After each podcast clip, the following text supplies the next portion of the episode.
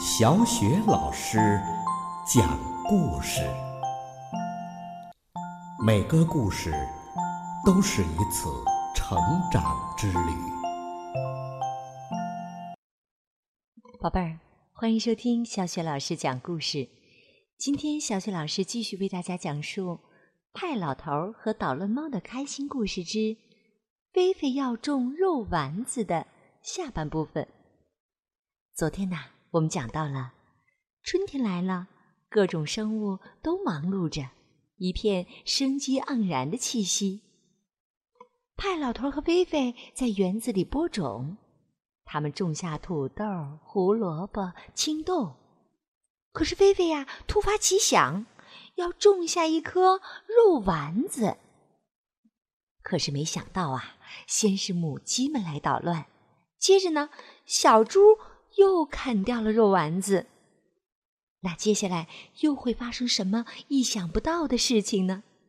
派老头和菲菲播下的种子到底能不能长出来呀？傍晚时分呐，大多数母鸡都已经回窝睡觉了，只剩下几只母鸡仍然不愿意离开。派老头冲着母鸡们喊着：“该回窝睡觉了。”地里的虫子都被你们刨光了，等我种上新的土豆，可不准你们再出来捣乱。小猫菲菲在一旁说：“等你们进到窝里，非把你们好好关起来不可，三个星期都不许出来。”一听这话呀，母鸡们像炸了营一样冲出了鸡窝。听到了吗？听到了吗？派老头要把我们关禁闭，他又骗我们。派老头对菲菲说：“菲菲，看你惹的麻烦，这下怎么办呢？”菲菲不好意思的低下了头，嘴里嘟囔着：“我可什么都没说。”母鸡们躲到树丛下面。议论着派老头怎么变成了这样一个可怕的人。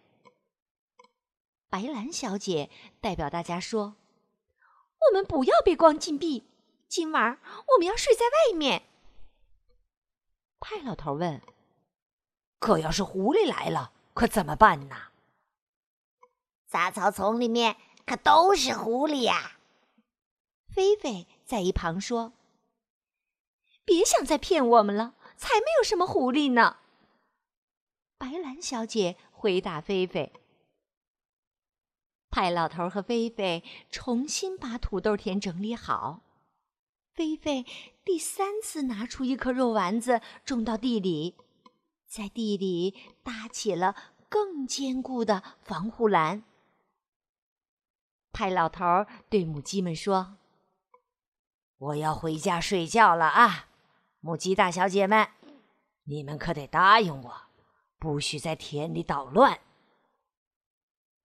也许吧，我们答应的可是也许。白兰小姐回答着。派老头不放心的往家里走。菲菲，我还是不放心母鸡们，万一狐狸真的来了呢？哎，菲菲。你不是喜欢冒险吗？今天晚上你来守卫母鸡们，怎么样？啊什么？啊，我啊，这样一只小猫啊，单独守夜？菲菲瞪大眼睛瞧着派老头。不是一般的守夜，你可以呃坐到树上的窝棚里，还可以呃拿个空牛奶罐，再拿上手电筒。要是狐狸真的来了，你可以用手电筒晃它，再敲牛奶罐，把我叫醒。你不敢吗，菲菲？啊，谁说我不敢呢？菲菲呀，神奇的说。上了窝棚，菲菲可以看到整个院子的动静。菲菲摇了摇绑在窝棚下面的牛奶罐，牛奶罐发出哗啦啦的声响。足够把派老头从梦中惊醒了。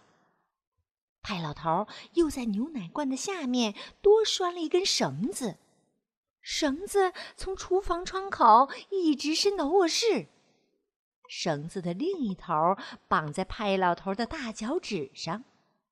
这样啊，菲菲拉牛奶罐的时候也会拉动派老头脚丫子上的绳子，这样准能把他叫醒。菲菲，你可真勇敢呐！派老头为菲菲打气：“我当然勇敢啦，猫是世界上最勇敢的动物了。”菲菲得意地说：“你回去睡觉去吧。”派老头刚走到房子门口，菲菲就在后面叫起来：“哎，派老头，你肯定呃，狐狸不会爬上树来嘛？”“肯定不会的，菲菲。要是你害怕了，还是跟我一起回家睡觉吧。”“嘿，我有什么好害怕的？我只是随便问问而已。”菲菲。独自坐在大树上的窝棚里，四下打量着院子。他的视力好极了，就是在黑暗中也可以看得很远。这时候，小猫菲菲的小脑袋瓜里充满了想法。嘿，呃，狐狸会来吗？哎，要是真的有狐狸来，我只要拉绳子，找手电筒。哎，不就行了吗？一拉，哎照，哎一拉，哎照，啊，没事没事的，什么都不会发生的。天很快就亮了。天哪，怎么这么安静啊？我还是给自己啊唱着歌，壮壮胆儿吧。天上星亮晶晶，狐狸不敢来偷鸡。小猫飞飞守鸡窝，守着几只大母鸡。突然呢，菲菲被一阵噪音惊醒了。哎哎，怎么回事？天亮了吗？哦，我在哪里呢？菲菲朝外面望去。禁不住大声叫喊起来：“哎，派老头儿，啊，快来呀！”派老头差不多一下子就从窗口跳了出来。狐狸来了吗？呃，这是什么？派老头提着一把扫帚冲进了园子里。园子里到处都是牛。老天爷呀！你们在我的园子里做什么呀？快给我出去！出去！派老头气愤地喊叫着。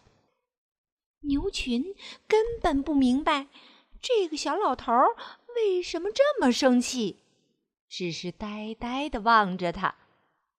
这是我的菜园子，请你们赶快离开这里！派老头挥着扫帚要把牛群赶出去，可是想把牛群赶出去。哪有那么容易呀！派老头、小猫和母鸡们忙活了半天，仍然没有一头牛愿意离开派老头的园子。真是一群笨牛！你们怎么听不懂猫话呢？还这么好奇？快出去，出去！小猫菲菲冲着牛群喊着。又笨又好奇，听了这话呀，派老头突然想出一个好主意。菲菲，我们不能跟他们硬碰硬，我们把他们骗出去。看我的！派老头、菲菲和母鸡们一起回到厨房里，牛们好奇的跟着他们往厨房走。一会儿。派老头和菲菲从厨房里走出来，看上去很得意。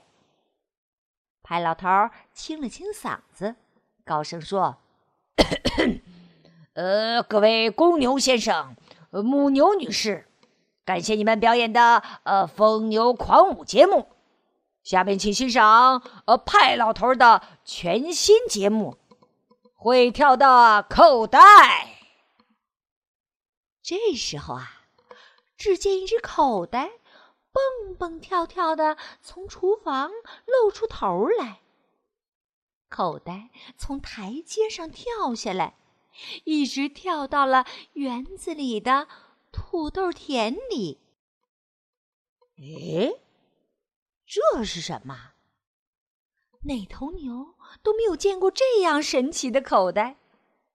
牛群们的好奇心呐，被激起来了，他们一窝蜂的朝口袋奔去，眼看就要追到口袋了。那只神奇的口袋又蹦蹦跳跳的朝前走了，朝派老头家的菜地外面的草场跳去。牛群紧跟在后面，一直跟到了他们原来吃草的草场上。等到牛群回到了他们的草地上，派老头连忙把草地上的栅栏门插起来。小猫菲菲大摇大摆的从那个神奇的口袋里跳出来，牛们都愣愣的看着小猫。一点儿也搞不懂，这到底是怎么一回事儿？